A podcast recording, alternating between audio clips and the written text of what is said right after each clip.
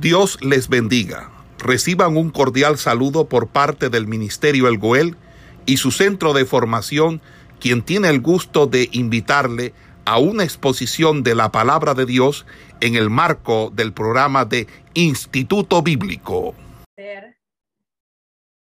¿Qué es el pecado? Después de eso, Dios establece el llamado que le hace al siervo Noé. Hasta el sábado anterior estuvimos compartiendo lo que fue eh, lo de Caín y Abel y las dos descendencias que salen de allí. Ahora nos vamos a enfocar en que eh, el proceso que pasa, el desarrollo del pecado, al ver el relato de Caín y Abel, Dios está más interesado en, en la persona que en las ofrendas que, que trae cada uno. Dios también las mira, pero mira la condición de la persona, la actitud con que tú llevas delante de Dios esa ofrenda. Entonces, Dios lo que le interesa más es que su pueblo sea un pueblo sincero, directo, recto, que cumpla sus mandamientos y que sus ofrendas que Dios está pidiendo demandan el servicio devocional diario en cada uno de nosotros.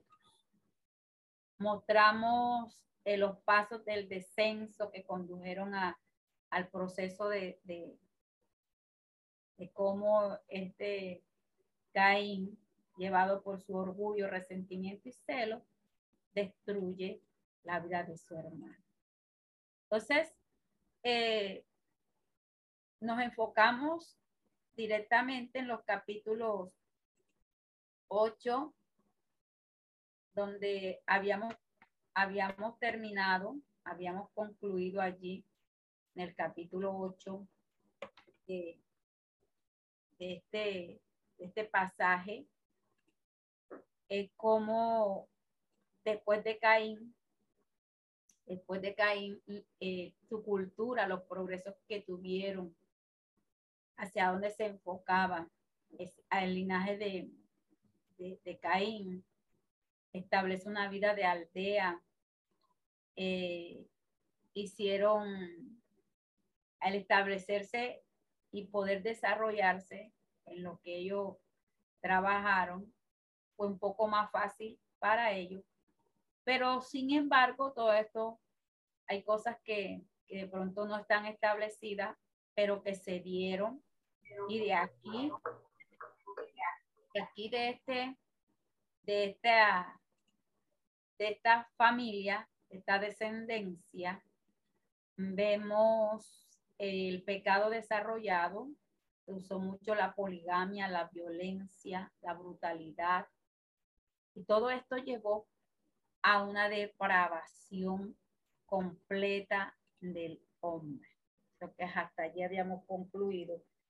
Entonces, se, se da un comienzo con lo del diluvio, el llamado que Dios le hace, porque la maldad se multiplicó, estuvo bastante degradada en la tierra, llegó hasta colmar mucho y Dios decidió enviar el diluvio para limpiar la tierra. Ese fue el proceso que Dios establece porque el pecado se había multiplicado tanto. Luego vemos que la tarea de Noé era predicar. Vimos un contraste también entre eh, Enoch y Noé, las similitudes que se dan allí, que es lo que Dios le pide a uno, al otro, hacia dónde lo lleva, la forma de su predicación y la forma como Dios los establece de aquí en adelante viene unas bases que se dan para un nuevo comienzo.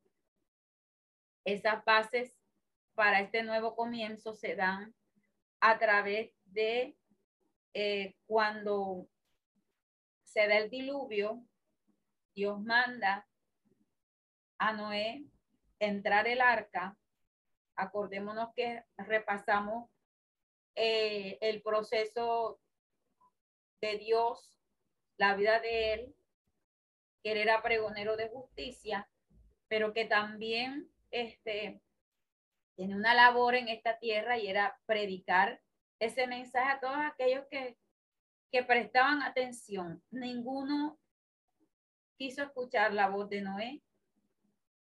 Para ellos era algo eh, imposible de que fuera a caer un diluvio sobre la tierra.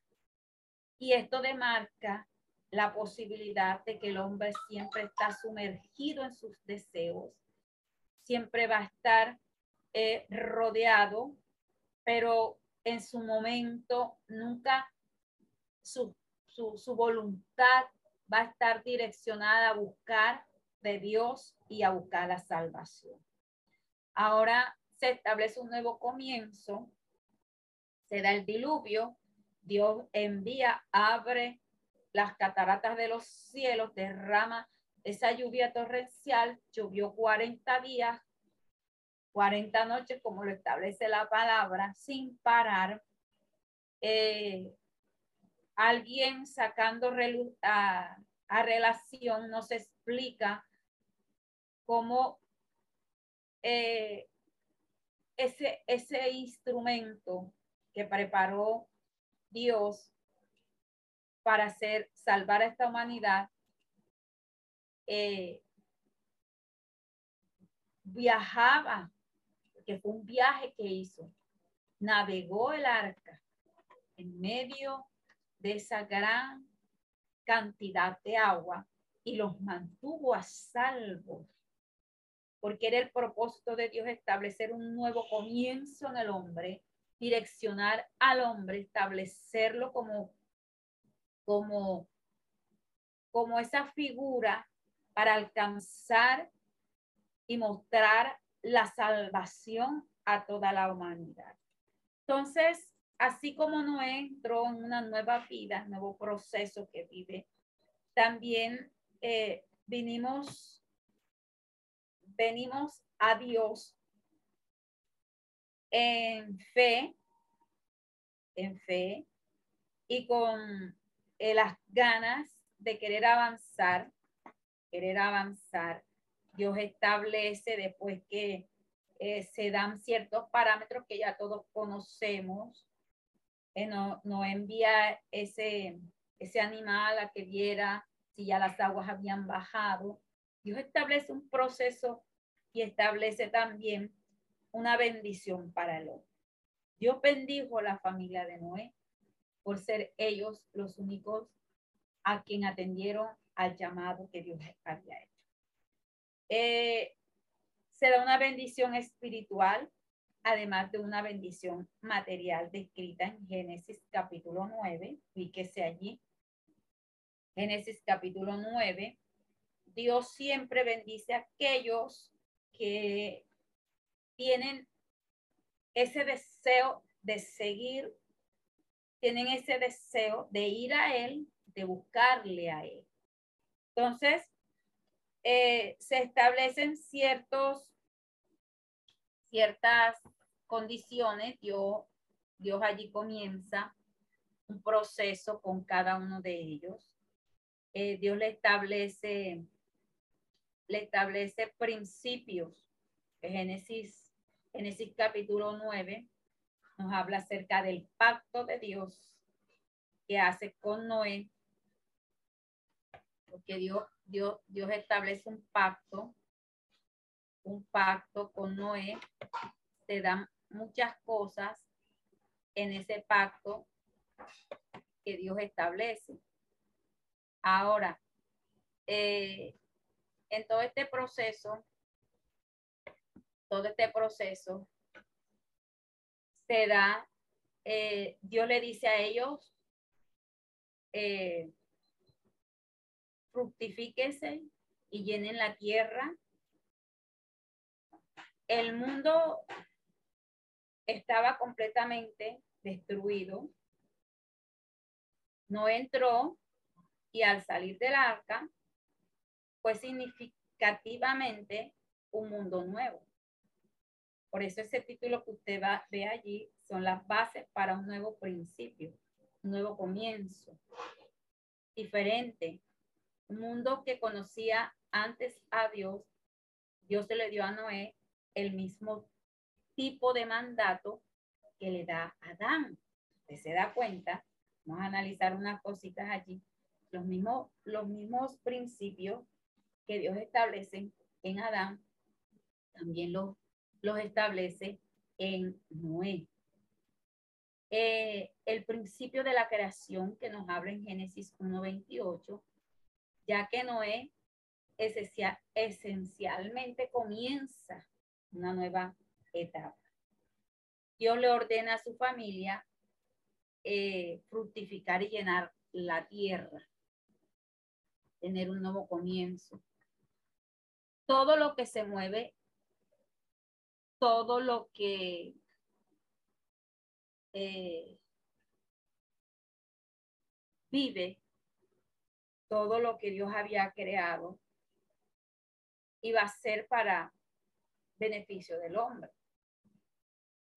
Dios, en un segundo punto, confirma el dominio del hombre sobre el mundo animal. De esta misma forma, Dios también lo establece en Adán. Dios le dio el dominio absoluto sobre todo lo que Dios había creado.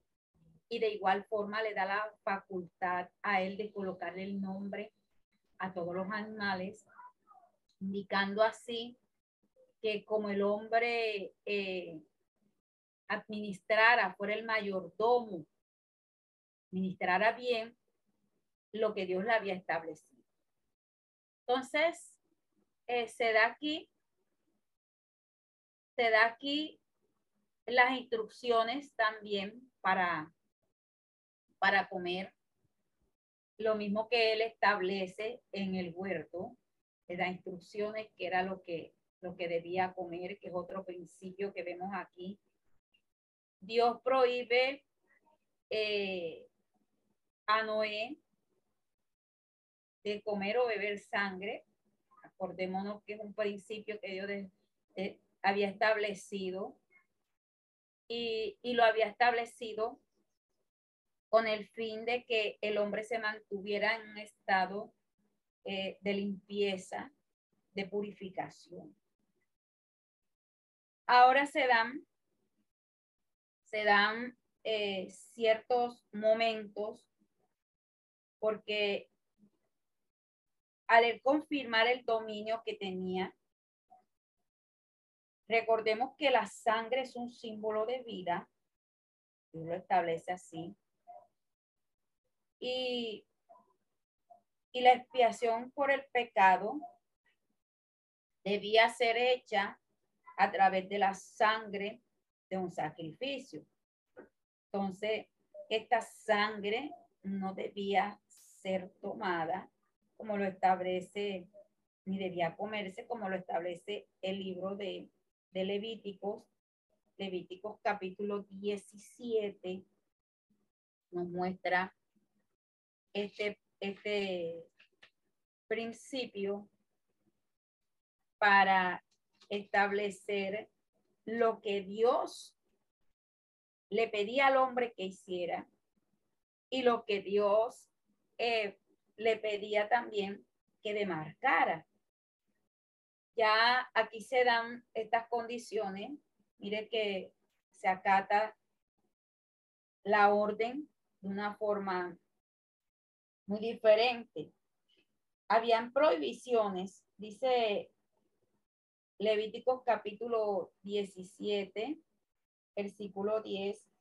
Si cualquier varón de la casa de Israel o de los extranjeros que moran entre ellos comiere alguna sangre, yo pondré mi rostro contra la persona que comiere sangre y la cortaré de entre su pueblo, porque eh, la vida de la carne, porque la vida de la carne en la sangre está. Y yo os la he dado para hacer expiación sobre altar por vuestras almas y la misma sangre hará expiación de la persona.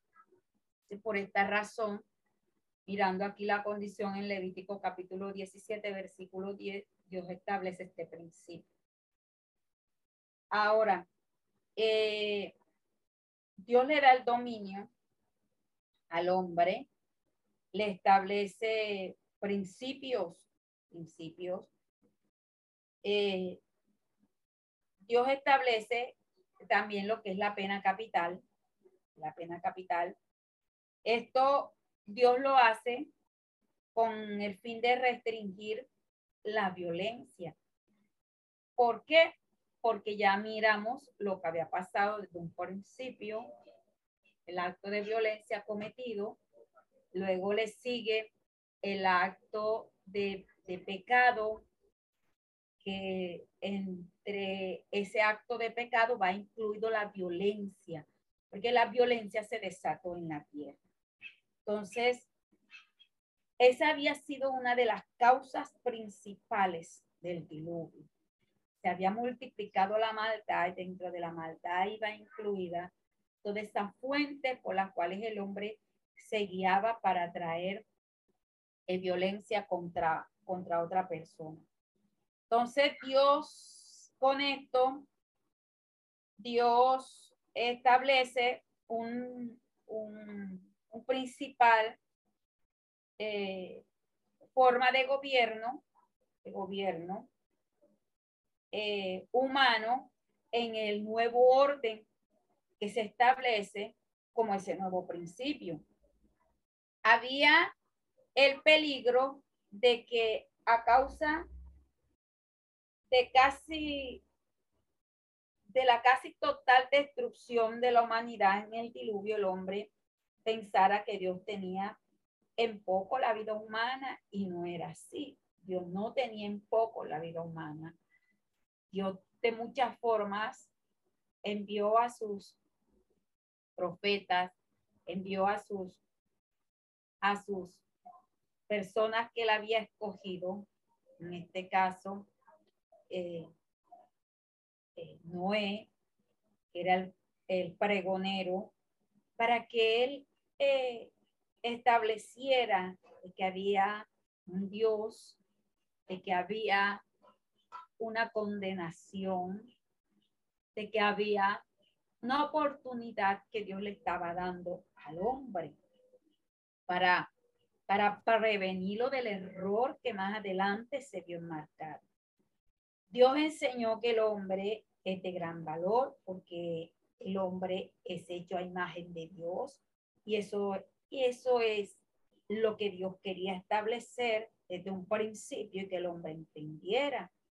Eh, además, todo lo que de pronto el hombre provocara, un ejemplo, maltrato, asesinato, eh, estuve infundido por la condición de pecado que había en él, por la condición en la cual estaba sumergido la persona y era, eh, era por eh, el pecado que estaba fluyendo en él. Entonces, de esta forma, todos somos de la misma familia, familia de Dios. De, Dios demandaría muchas cosas Dios decretó, decretó que eh, fuera establecido este parámetro de, esta pena todos aquellos que, que obraran de esta forma porque no estaba bien, no estaban haciendo eh, lo correcto delante de Ahora Dios establece todo esto. Ya, ya, ya observamos cómo eh, esta ordenanza establece, eh, se da el establecimiento a través de esta ordenanza, se da el establecimiento de lo que es eh, el gobierno humano, el poder que Dios le da al hombre, quiere decir esto, el poder que Dios le da al hombre sobre la vida de, de la persona. Y esto implica aquí una, una, autoridad, una autoridad como medidas de prevención prácticamente en sí lo que enfocaba eso. Prevenir el crimen y eh, mantener el orden dentro de todas las cosas. De tal manera era que no se difundiera más de esta forma el establecer eh, todas estas circunstancias. Vemos, vemos también en los propósitos de Dios de proveer para Adán y proveer para Noé.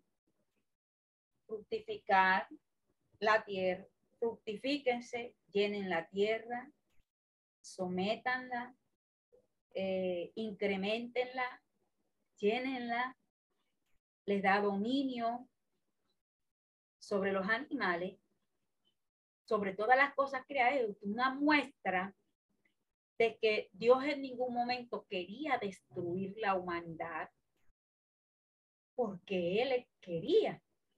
Aquí bajamos un concepto y una condición de que la postura del hombre ateo que no reconoce la naturaleza que habla de la misma bondad y de la mucha misericordia que Dios tiene para con el hombre. Dios lo que quería era establecer de que el hombre entendiera y cumpliera las promesas establecidas por él. Dios le da dominio, al darle dominio le está dando el poder para que él se, estableciera en esta tierra. Después de todo esto, Dios establece al mostrar su misericordia con, con Noé, el, después del diluvio y después que pasa, al mirar en ese cielo el, el arco iris como señal que ya Dios no iba a destruir más la tierra de esa forma. Entonces ya aquí vemos la muestra de, de un pacto. El diluvio había mostrado eh, esas terribles posibilidades de juicios que se dieron allí, de lo que Dios de verdad obró porque era la única forma de limpiar la, tierra. Entonces, ya Dios no volvería a repetir, por eso establece ese pacto. Eh, no volvería a repetir. Ahora, este, las cosas iban a cambiar se da la necesidad del hombre querer construir, de querer ser, ya organizarse. ¿Qué es un pacto? Un pacto, humanamente hablando, es un acuerdo mutuo que se da entre dos personas o más partes. Pero un pacto, hay en la Biblia varios pactos, pero un pacto divino es algo diferente que se da, porque es la más solemne y unificante forma de promesa divina. ¿Por qué? Y aquí bajamos otra, derrocamos otra condición donde ha sido sumergida la humanidad en este tiempo.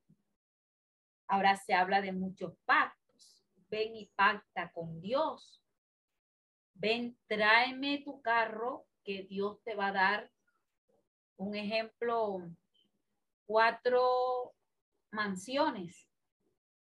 Estas clases de pacto no están establecidas en la escritura. Esto lo ha hecho el hombre en esta nueva ola de apostasía que la tierra está viviendo donde está degradando lo que Dios estableció. Este pacto, se dan pactos divinos, los pactos divinos que se dio con, con, con Noé. Dios establece los términos. Es donde Dios establece las condiciones. Las condiciones no las pone el hombre, las pone Dios. Y es difícil de que un hombre cumpla cabalidad las condiciones dadas. Por eso es que no se dan pactos en estos momentos entre Dios y los hombres, porque los hombres difícilmente van a poder cumplir esa condición de promesa que Dios le establece. Entonces, esta clase de pactos que usted está viendo en esta nueva era, en este nuevo eh, mundo que nosotros tenemos, lo que nos rodea, no son pactos establecidos por Dios. No son pactos que se dan para reafirmar la grandeza de Dios, sino que alguien llevado por su deseo de, querer, de querer tener, una, ser ambicioso en, en cuanto a las cosas materiales, hace que el hombre caiga en este error y es un error grave, grave. Y para eso está la iglesia, para establecer, eh, darse a conocer, mostrar lo que Dios de verdad ha llevado. Entonces, eh, de esta forma, Dios crea lo que estas condiciones, establece términos y cumple su promesa. El hombre eh, goza de bendiciones y una de las cosas que Dios pide es que el hombre obedezca a Dios. Y si usted se da cuenta, en este mundo donde estamos, todos no obedecen la voz de Dios. Dios estableció sucesivos pactos, lo dio con Noé, lo dio con Abraham, lo dio con Moisés, lo dio con David. Todos esos pactos se dieron. Cada uno fue más rico en promesas y en la revelación de los propósitos eh, redentores de Dios. Luego Cristo trajo un nuevo pacto que es el más grande de todos los padres.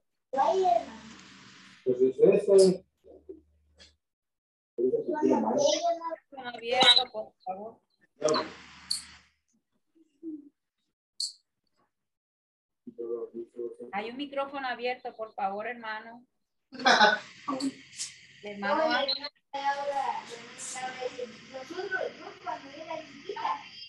hermano Ángel tiene el micrófono abierto.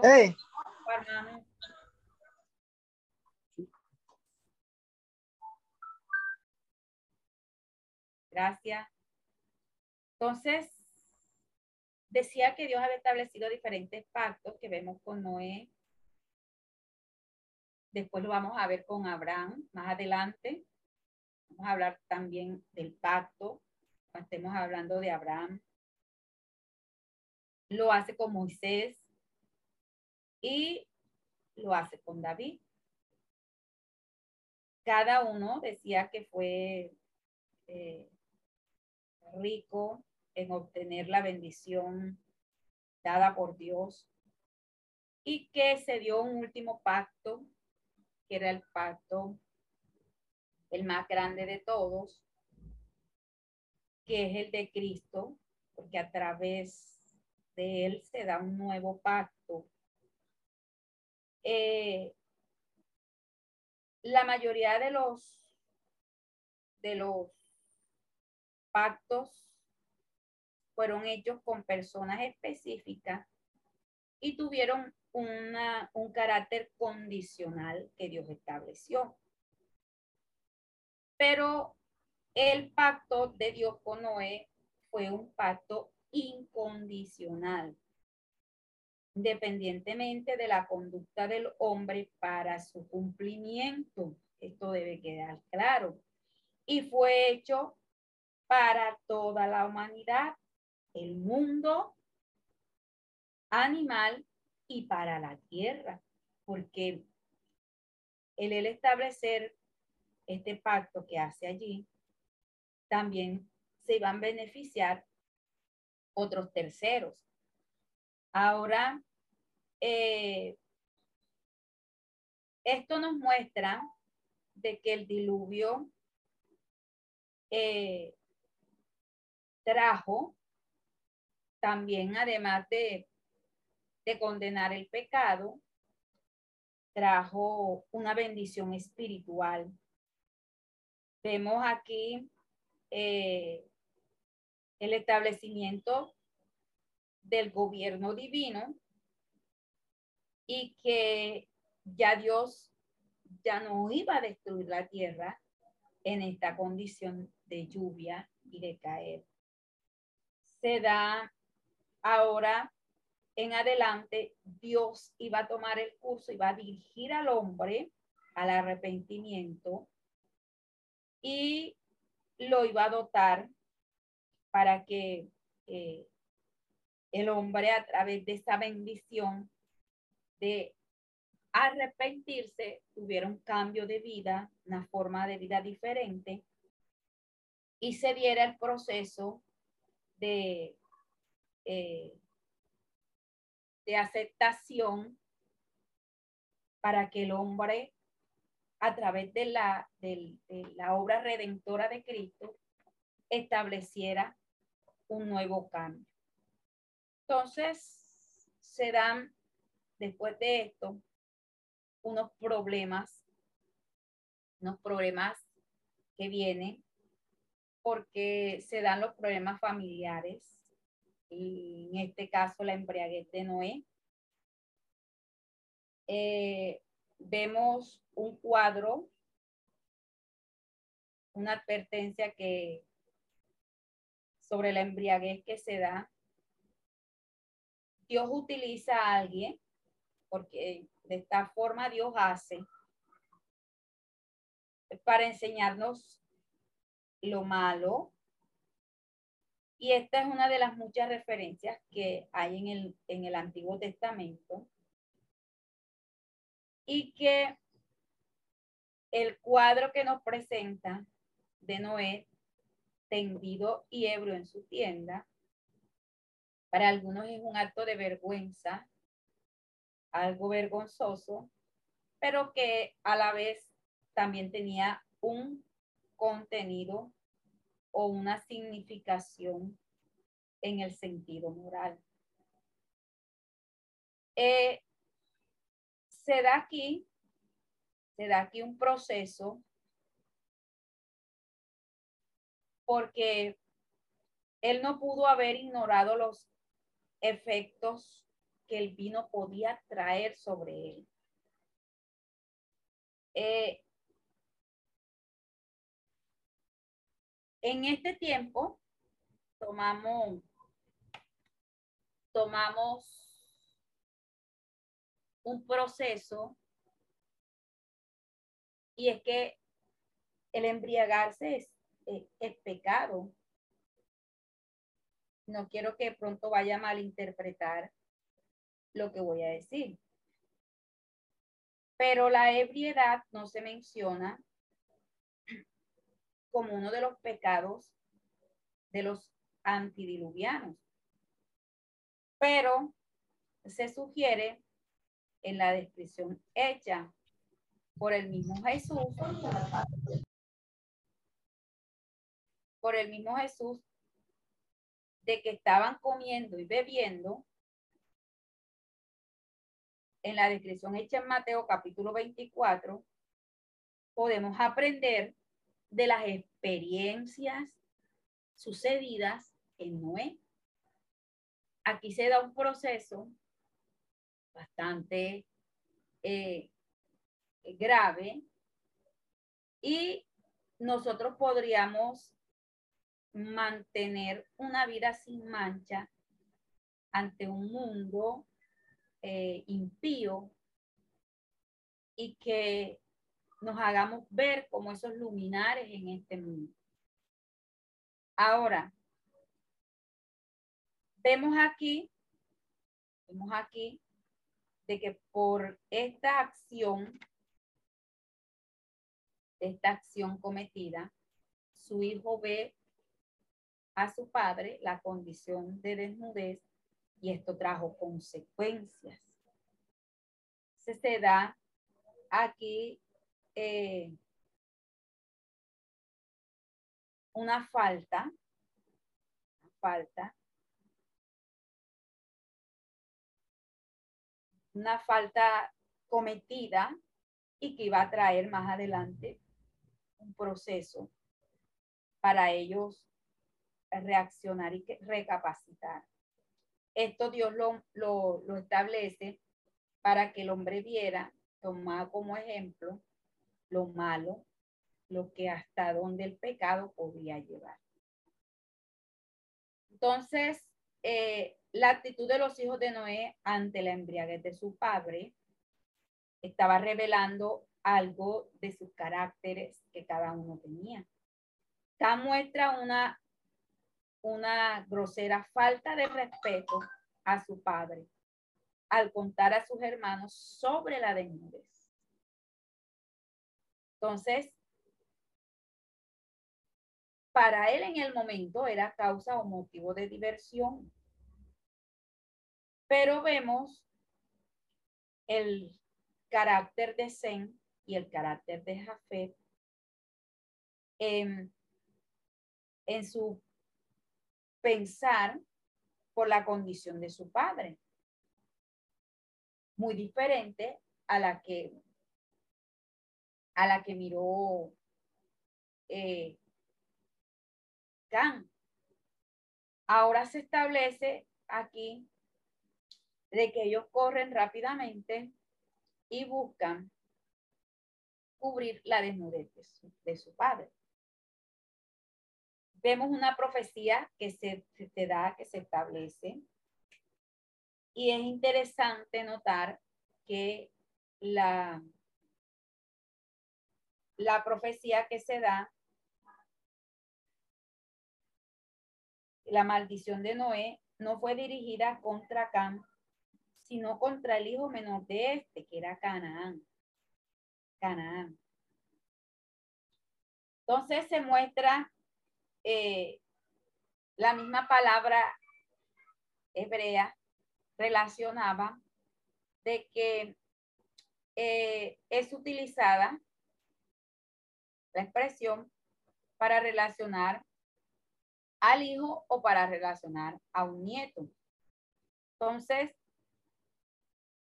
observamos aquí que de este, desde este punto, desde este, desde este momento, se establece un rumbo por, por lo que se da. Y aquí va, va cambiando de curso. Eh, despertó Noé y supo lo que había lo que le había hecho su hijo.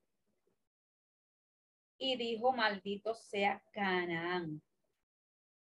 De todos modos, haya sido Canaán culpable o no, vemos un principio establecido. Los descendientes de una persona sufren por causa de sus pecados.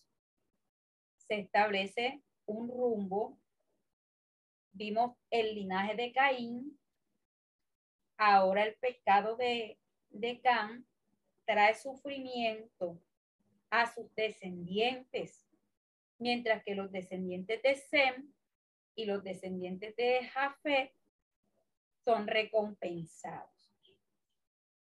La profecía de Noé se hizo realidad.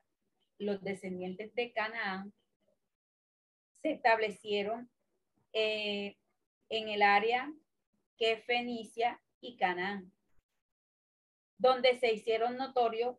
¿Por qué? Por su condición espiritual que cada uno de ellos tenía. Se dieron notorio porque los descendientes, los descendientes eh, comenzaron a practicar la impureza impureza moral. El juicio de Dios viene sobre ellos. Por esa misma razón, eh, Dios utiliza la rama de los semitas, que son los hebreos, bajo Josué, para castigarlos por sus abominaciones y para subyugarlos. Entonces, el nombre de, Canaán está indicando esto, sugiere subyugación. Entonces podríamos concluir que la maldición de, de Noé sobre Canaán estaba basada en una revelación eh, profética de la futura depravación moral de los cananitas y en un deseo de castigar a Cam por su falta de respeto. De todos modos, la revelación profética fue probablemente la razón más importante y de aquí, de aquí en adelante se establece eh, los semitas, que eran los descendientes de Sem, que ellos heredarían las bendiciones espirituales y que ellos continuarían con el linaje del Redentor que se establece en el principio cuando Dios lo da en Génesis capítulo 3, versículo 15. Eh, Sem significa nombre. La bendición de Sem estaba en el nombre del pacto de Dios. Jehová sería el Dios de los semitas y esto ha sido eh, verdad por mucho tiempo de la raza de los semitas. Ahora Jafet también se es reconocido como el padre de los eh, de los indoeuropeos y asirios. Su nombre eh, similar también a la palabra significa agradar. Y esto también relaciona, porque eh, sugiere la bendición que él recibiría, un gran eh, territorio sería ocupado. Entonces, estas, esta profecía ha sido cumplida eh, en todo este proceso de las regiones establecidas por los indoeuropeos. Ahora, eh, se llega a un punto y es de los capítulos 10 al 11, donde Dios establece eh, una repoblación de la tierra y se da de nuevo eh, la construcción de las familias. Aquí eh, está un patrón direccionado, enfocando muchos de los detalles que, que se van a dar acerca de la humanidad. Ahora se establecen, se establecen nuevas formas. Ya Dios comienza aquí y aquí se habla en este, en este capítulo, capítulo 10 y 11 de, de que todos los hombres estaban establecidos de una sola sangre y que formaban ellos una hermandad. Una hermandad eh, natural bajo lo establecido, bajo los parámetros guiados por un creador. Estaba eh, también, se muestra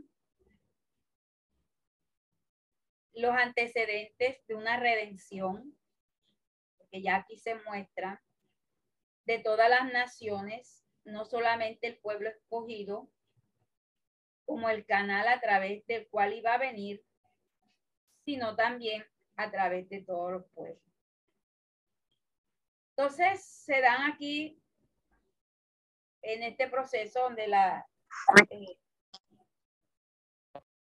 en la Biblia, eh, normalmente los hijos y sus descendientes se citan según su edad. Tenemos aquí un proceso, se relaciona, eh, se relaciona aquí la familia de Jafet, de Cam, sus descendientes, se da un proceso de los descendientes de Cam, donde se, se asentarían. Algunos eh, se ubicaron en lo que llamamos la media luna fértil, donde según la descripción del mapa, esta rodea el norte del, Golfo Pérsico.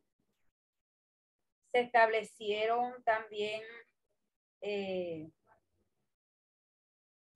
se van luego al oeste y al suroeste a través de Siria, Palestina y hacia Egipto. Y los semitas ocuparon el área que estaba entre los jafetitas los camitas, en lo que se conoce como la península arábica, Asia Menor y lo que hoy es Persia. Entonces, todo esto muestra eh, cómo se, se fueron poblando, cómo se fueron construyendo, cómo se fueron determinando cada una de las poblaciones. Se habla de otro personaje, de Nimrod, cazador, rey y constructor. Se habla de este personaje.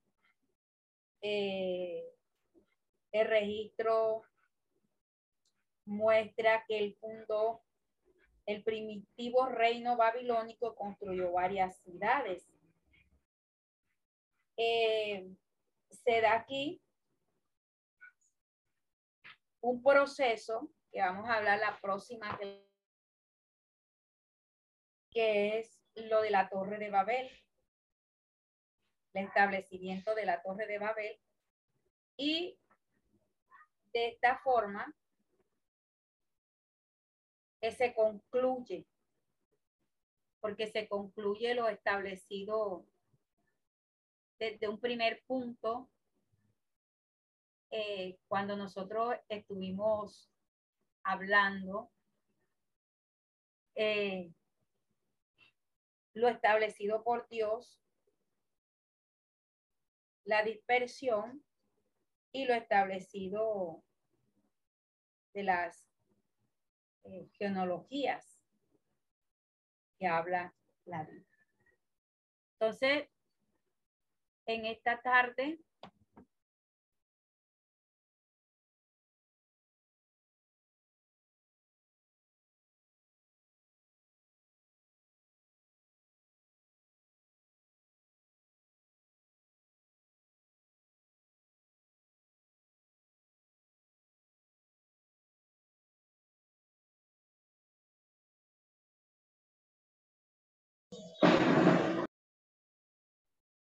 Gloria a Dios. ¿Sí me escuchan, hermano? Amén, hermano. Bueno, entonces, creo que damos por concluido la clase. Lo hemos leído.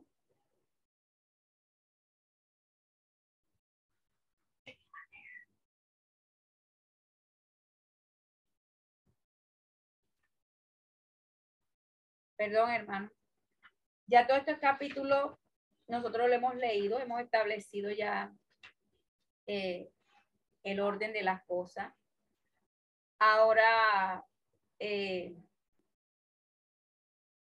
Dios nos habla acerca de, de lo que es Pavel. Voy a hacer una pregunta de hacer una pregunta con respecto a este capítulo, al capítulo 11. El relato de la torre de papel ¿Qué ilustra? ¿Qué ve usted? ¿A qué le relaciona la construcción de esta torre?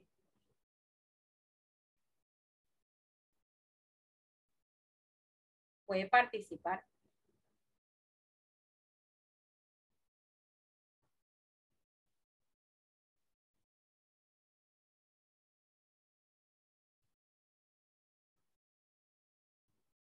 Amén, ¿me escuchan? Vaya pensando allí. ¿Qué le trae? ¿Qué ilustra? ¿Hacia dónde se enfoca usted? Eh, en la construcción de esta torre? Si nosotros nos damos cuenta, no voy a contestar la pregunta, voy a, a, que participe. Eh, ¿Sí?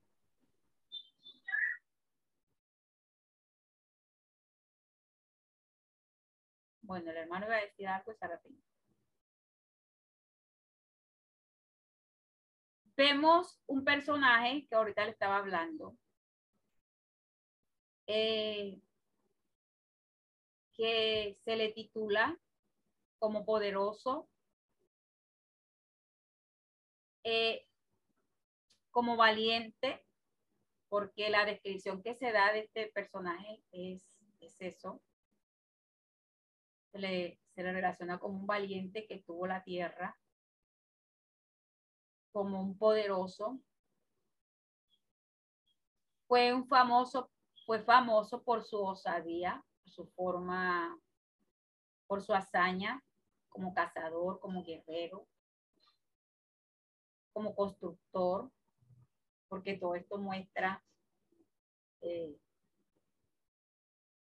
la descripción que se da de este personaje. Pero aparte de eso, un, historiador muestra eh, la condición de este personaje, describiéndolo como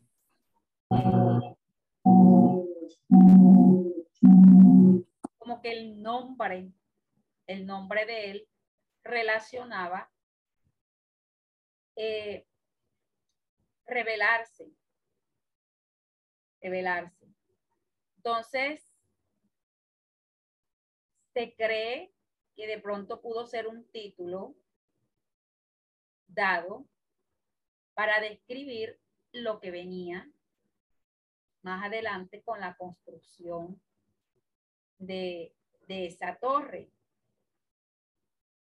y, que pudo ser un título que se le da a él, que el mismo pueblo le da. Nimrod pudo haber sido un gran cazador de animales, como, como también de hombre para las para esclavizarlos, pero muestra de que tenía su reino y más tarde él se convierte en se convirtió en un símbolo del sistema del mundo que se revela contra Dios y oprime al pueblo de Dios.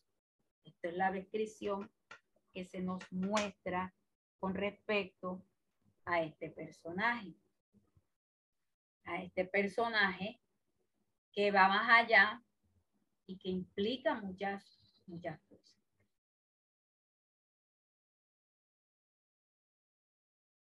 Por eso le hice la pregunta. ¿Hacia dónde se usted cuando se le habla en este capítulo de la construcción de la torre de Babel? Ahora, eh, vemos también Vemos también en Nimrod un tipo de figura profética de aquel que quiere revelarse, de aquel que quiere eh, de aquel que quiere llevar a cabo el pecado por su condición que él mostraba. Amén. Entonces dejo abierto el que quiera participar con respecto a este personaje que la Biblia nos habla.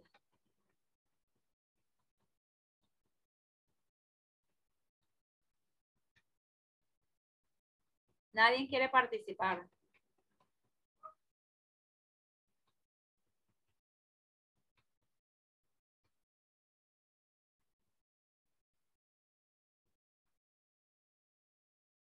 ellos hacer la al ellos hacer la construcción, que nos muestra aquí el capítulo 11, de la humanidad que se está levantando después del diluvio, construir la torre de Babel,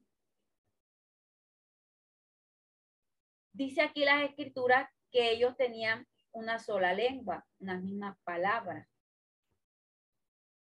Que cuando salieron del oriente hallaron una llanura en la tierra de Sinar y se establecieron allí. Y un día se dijeron unos a otros, vamos, hagamos ladrillos, usámoslos con fuego y así el ladrillo les sirvió en lugar de piedra y el asfalto en lugar de mezcla, lo que establece la escritura. Después dijeron, vamos, edifiquemos una ciudad, una torre cuya cúspide llegue al cielo y hagamos un nombre por si fuéramos esparcidos sobre la faz de la tierra. Entonces dice aquí la escritura que toda la tierra tenía una sola lengua, unas mismas palabras. Aceptamos de pronto la condición de que ellos tenían un origen común. Se tiene eh, como relución de que en un tiempo la humanidad habló un solo lenguaje. Ahora se muestra de que donde ellos iban a construir, dice, habla de construir esa, esa torre, la descendencia que se toma el mandato para construir una gran ciudad y una torre en un estado de rebelión contra el mandamiento de Dios para esparcirse sobre toda la tierra. Ahora se muestra una condición del hombre enfocado en sus direcciones.